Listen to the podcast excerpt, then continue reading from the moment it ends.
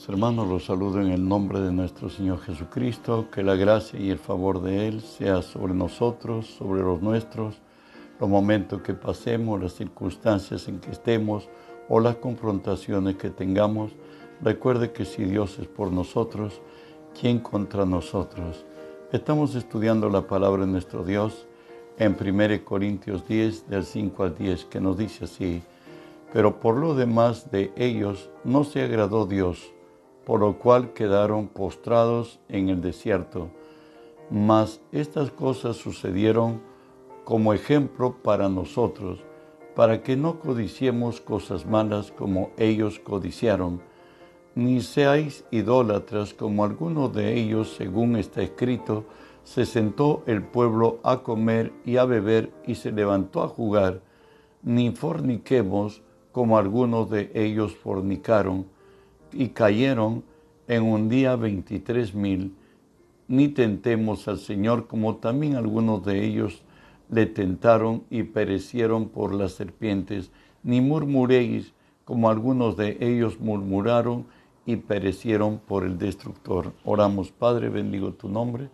Gracias te doy, Señor, por el privilegio que me concedes de poder hoy presentarme delante de ti y ponerme por ti delante de tu pueblo, Señor. Por ello te cedo mis pensamientos, mis razones, mi voluntad, mis actitudes y acciones, les someto a ti, Señor, y tú que vives en mí, haz tu obra a través de mí. Por tu nombre, Jesús, tomo autoridad sobre toda fuerza del reino del mal.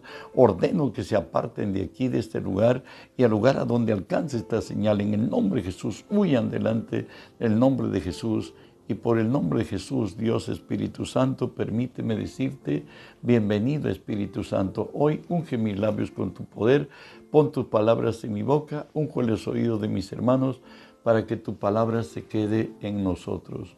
Hoy estamos estudiando por qué quedaron postrados en el desierto.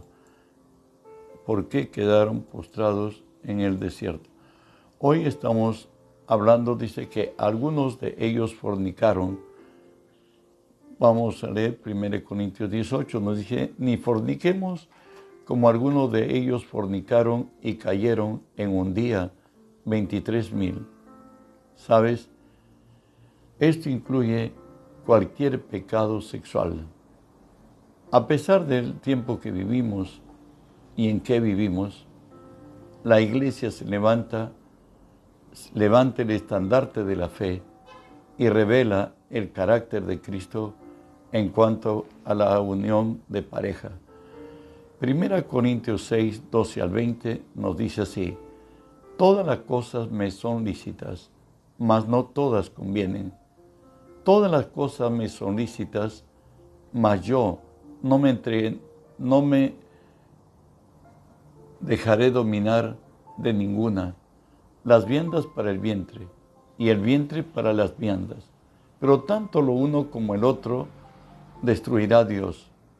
Pero el cuerpo no es para la fornicación, sino para el Señor. Y el Señor para el cuerpo. Y Dios que levantó al Señor también a nosotros nos levantará con su poder. ¿No sabéis que vuestros cuerpos son miembros de Cristo? Quitaré pues los miembros de Cristo y los haré miembros de una ramera. De ningún modo. ¿O no sabéis que el que se une a una ramera es un cuerpo con ella? Porque dice, los dos serán una sola carne. Pero el que se une al Señor, un espíritu es con él. Huí de la fornicación. Cualquier otro pecado que el hombre cometa está fuera del cuerpo, mas el que fornica contra su propio cuerpo peca. ¿O ignoráis que vuestro cuerpo es el templo del Espíritu Santo, el cual está en vosotros, el cual tenéis de Dios y que no sois vuestros? Pues habéis sido comprado por precio. Glorificad pues a Dios en vuestro cuerpo y en vuestro espíritu, los cuales son de Dios. Está bastante clara la palabra. Dice la palabra que en otro pasaje de la Biblia fornicación y adulterio ni siquiera se mencione entre los santos. Eso lo hicimos muchos sin conocer a Cristo. Hoy por la gracia de Dios, nuestro cuerpo es el templo del Espíritu Santo. Dice la Escritura que todo pecado está fuera del cuerpo, pero el que fornica o el que adultera está amancillando el templo del Espíritu Santo.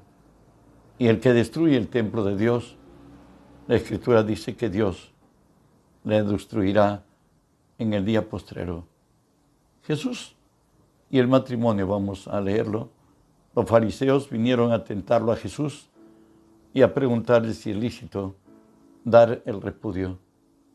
Mateo 19, 4 a 5 dice así, él respondiendo les dijo, ¿no habéis leído que el que lo hizo al principio, varón y hembra los hizo? Y dijo, por esto el hombre dejará padre y madre y se unirá a su mujer, y los dos serán una sola carne.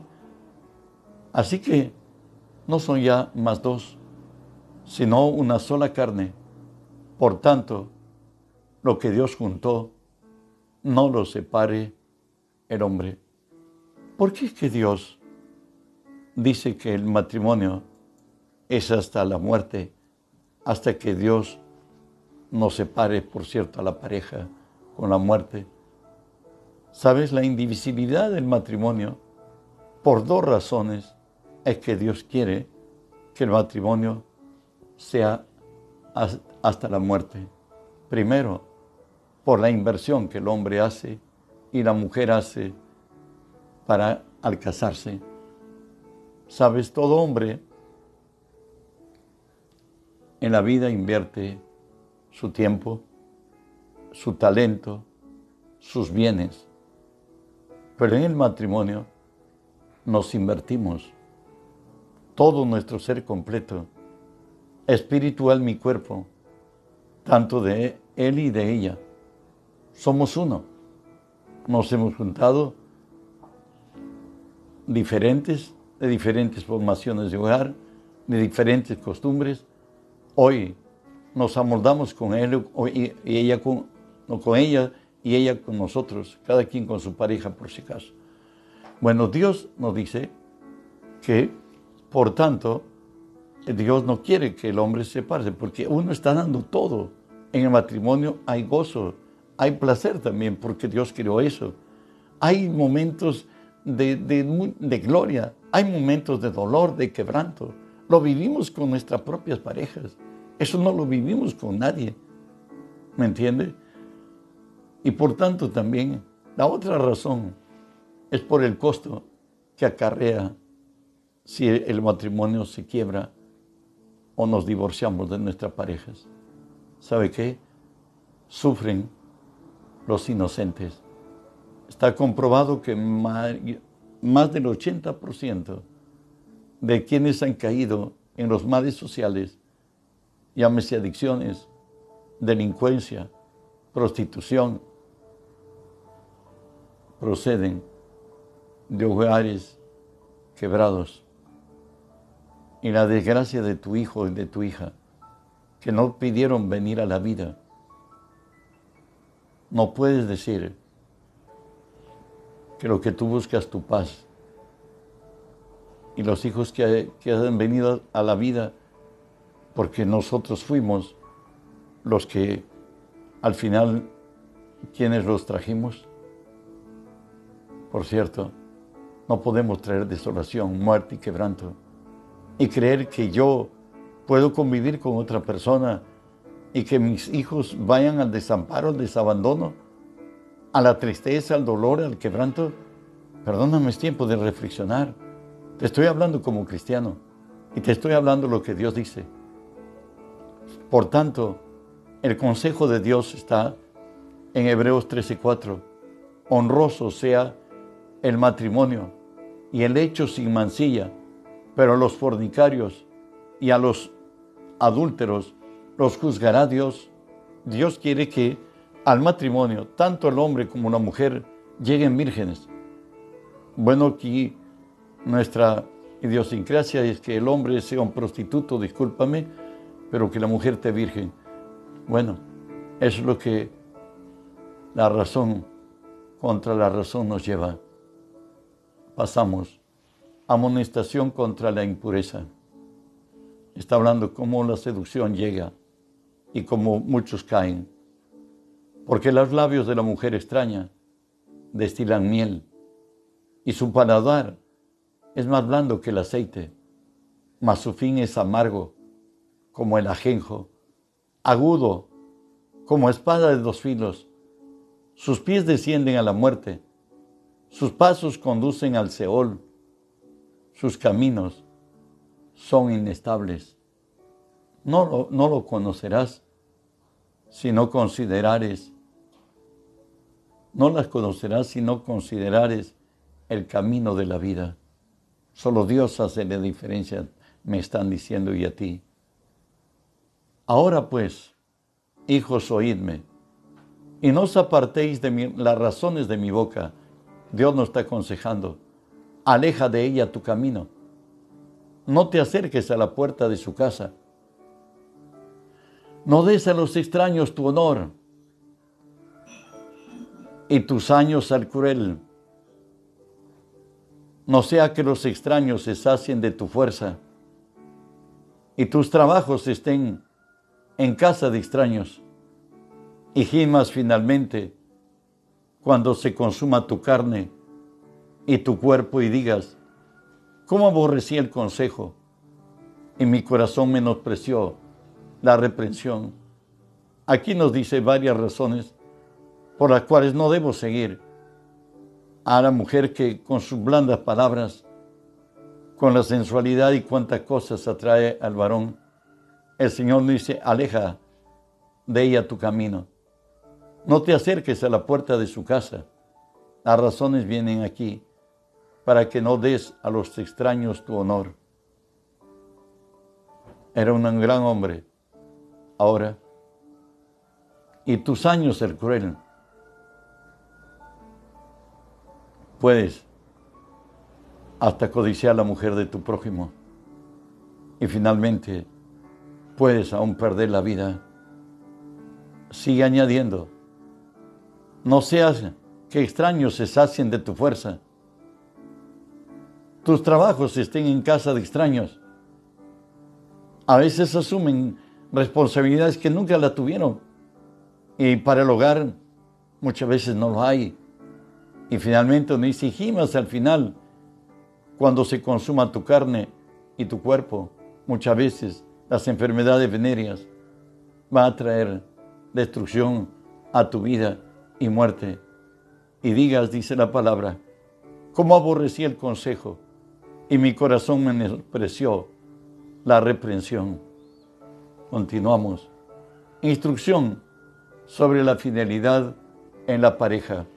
Proverbios 5, del 13 al 21. No oí la voz de los que me instruían, y a los que me enseñaban, no incliné mi oído. Casi en todo mal he estado, en medio de la sociedad y de la congregación. El, adulterio, la fornicación, nos hacen separarnos por propia conciencia de quienes hacen lo recto y quienes hacen lo justo. El consejo está aquí, bebe el agua de tu misma cisterna, mejor dicho, con tu propia pareja, y los raudales de tu propio pozo. Se derramarán tus fuentes por las calles y tus corrientes de aguas por las plazas. En otras encontrarás en la calle a la mujer o al hombre que codicies. En bueno estarás con él. Y tus corrientes de aguas por las plazas sean solo para ti y no para los extraños contigo. Recuerda que nuestro cuerpo, al unirse a una pareja, se hace uno. Y los espíritus de A pasan a B, de los hombres pasan a la mujer y la mujer pasan a él. Y por eso es que siempre se dice, hoy se casó, ahora ha cambiado. Sí, ha cambiado espiritualmente, es así. Hay un intercambio de espíritus. Imagínate si son gente de costumbres no buenas, traerán a tu vida ellas. Sigue diciéndonos, Señor, sea bendito tu manantial y alégrate con la mujer de tu juventud, como sierva, amada y preciosa Gacela. Sus caricias te satisfagan en todo tiempo y en su amor recreate siempre. ¿Por qué, hijo mío, andarás ciego con la mujer ajena? ¿Y abrazarás el seno de la extraña? Porque los caminos del hombre están ante los ojos de Jehová y Él considera todas tus veredas. Espero que Dios esté hablando a nuestros corazones. Sansón y David nos dan una lección en lo que respecta consecuencias del pecado sexual. ¿Recuerdan? En el regazo de Dalila estuvo el hombre más fuerte, Sansón. Sin embargo, hoy ella la había seducido con sus caricias y le había, entre comillas, sacado el secreto de por qué era su fortaleza. Finalmente fue cortado, le cortó el cabello, él era un nazareo, alguien que estaba consagrado a Dios de por vida y que no debería pasar la navaja sobre su cabeza. Y por tanto hoy al descubrirse su secreto y al cortarle la cabellera de Sansón, nos dice jueces 16:20, pero él no sabía que Jehová ya se había apartado de él. Por la caricia de una mujer extraña, por la seducción de ella. Él sacó a luz su, secreto que tenía de que él era un nazareo y que su fuerza consistía en que él era un nazareo y Dios le dijo que su cabellera no la cortase. Y bueno, pues la cortaron finalmente Jueces 16, 21 dice, le sacaron los ojos y le llevaron a Gaza y le ataron con cadenas para que muriese en la cárcel. Allí en la cárcel, él estaba muriendo como una bestia, estaba en esa situación. Y ahí es donde clama al Señor. Jueces 16, 28. Entonces clamó Sansón a Jehová y dijo, Señor Jehová, acuérdate ahora de mí y fortaléceme. Te ruego solamente una vez, esta vez, oh Dios, para que de una vez tome venganza de los filisteos por mis ojos. Dios lo fortaleció. Murieron como tres mil en ese coliseo. Cayeron y murieron. Y también murió Sansón. Todo por consecuencias de la sensualidad. El hombre más grande nacido de mujer o perdóneme, el hombre conforme al corazón de Dios, David. Hoy, el tiempo de él, los reyes acostumbraban a salir a la guerra con sus ejércitos, pero David se quedó en el palacio y leemos segunda de Samuel 11 del 2 al 4. Y sucedió un día, al caer la tarde, que se levantó David de su lecho y se paseaba sobre el terrado de la casa real y vio desde el terrado a una mujer que se estaba bañando, la cual era muy hermosa. Envió David a preguntar por aquella mujer y le dijeron, aquella es Besabed, hija de Eliam, mujer de Urías Eteo. Y envió David mensajeros y la tomó y vino a él y él durmió con ella. Luego se purificó de su inmundicia y se volvió a su casa. Después necesariamente del mes, ella envió a decirle que está embarazada. Y David, que todavía tenía conciencia de, ser un siervo de Dios, hizo venir a Urias y quiso mandarle a su casa, bueno, pues con pretexto que el hijo naciera de ocho meses, posiblemente. Y de pronto, hoy ha llegado y miremos los pasos que va cayendo David hasta volverse un criminal. Y nos dice así, segunda de Samuel 11, de 12 a 15. Y David dijo a Urias, quédate aquí hoy conmigo y mañana te despacharé. Y se quedó Urias en Jerusalén aquel día y el siguiente día. Y David le convidó a comer y a beber hasta embriagarlo. Y él salió a la tarde a dormir en su cama con los siervos de su señor, mas no descendió a su casa. Venida la mañana, escribió David a Joab una carta, al general por cierto, la cual envió por la mano de Urias, y escribió en la carta diciendo, poned a Urias al frente, en lo más recio de la batalla, y retiraos de él, para que sea herido y muera. Avanzamos. Recuerden que David primero incluso le invitó comida y le dijo que llevara a su casa algo de comida. Urias le dijo, si Israel está en la guerra, yo no soy quien, vive Jehová y vive mi alma, yo no soy quien descienda y tome a mi mujer, porque Israel está en guerra. Y ahí es donde David lo embriaga. Igualmente le dice que vaya a su casa. A un borracho podría pensar que, que se llevó a su esposa y, y que ahora el hijo era suyo. Pero hoy le encuentran a David, a Urias, durmiendo fuera del palacio. Y ahí es donde David le envía con su verdugo en su mano, segunda de Samuel 11, 26, 27, oyendo, y él va y lo, y lo, matan, pues, ¿no? Oyendo la mujer de Urias que su marido, Urias, ha muerto, hizo duelo por su marido, y pasado el luto, envió David y la trajo a su casa, y fue ella su mujer, y le dio a luz un hijo, mas esto que David había hecho fue desagradable ante los ojos de Jehová. Continuó, según de Corintios 12, del 9 al 12, nos dice así, el juicio de Dios contra David. ¿Por qué pues tuviste en poco la palabra de Jehová, haciendo lo malo delante de sus ojos? A Urias Eteo heriste a espada y tomaste por mujer a su mujer, y a él lo mataste con la espada de los hijos de Amán, por lo cual ahora no se apartará jamás de tu casa la espada.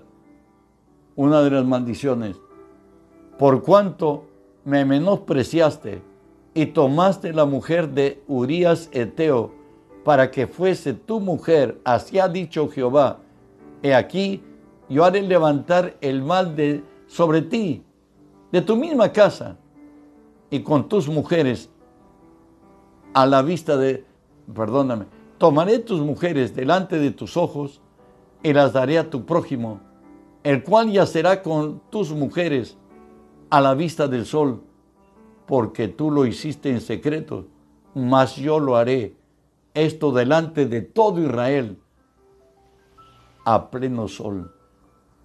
El hecho que David se había excedido.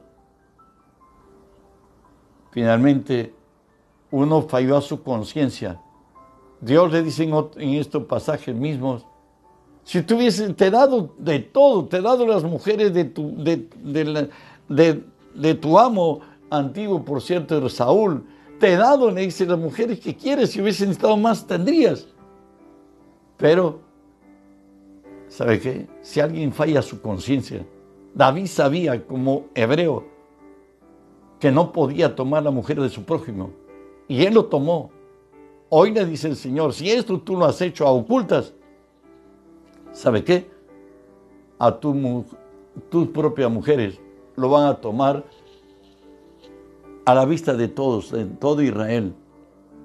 Y fue Absalón, su hijo, el que le dio golpe de estado a su padre y finalmente para hacerse vil y, hacerse odioso a su propio padre, tomó las mujeres de David y se acostó con ellas. el Señor dice, y por cuanto tú le mataste a, a Urias Eteo, la espada nunca se apartará de tu casa. Y segunda de Samuel 12, 13 y 14 nos dice, entonces dijo David a Natán, pequé contra Jehová. Natán dijo a David, también Jehová ha remitido tu pecado. No morirás, mire lo que podía pasar, morir. Mas por cuanto en este asunto hiciste blasfemar a los enemigos de Jehová, el hijo que te, te ha nacido ciertamente morirá. El hijo que te ha nacido ciertamente morirá. ¿Sabe? El adulterio es flagelo que alcanza a casados, a jóvenes, ancianos, sujetos a apetitos carnales. Te digo los consejos divinos a tener en consideración. Segunda de Pedro 2.11 dice, Amado, os ruego como a extranjeros y peregrinos, que os abstengáis de todo deseo carnal que batallan contra el alma. ¿Sabes? No toques, no mires. Vas a terminar en problemas. 1 Corintios 7, 1 y 2 dice, en cuanto a la cosa que me escribiste, bueno le sería al hombre no tocar mujer, pero a causa de las fornicaciones, cada uno tenga su propia mujer y cada uno tenga su propio marido. Recuerde lo que nos decía el Señor en la palabra, sea honroso el matrimonio y el hecho sin mancilla, porque a los fornicarios y a los adúlteros los juzgará Dios.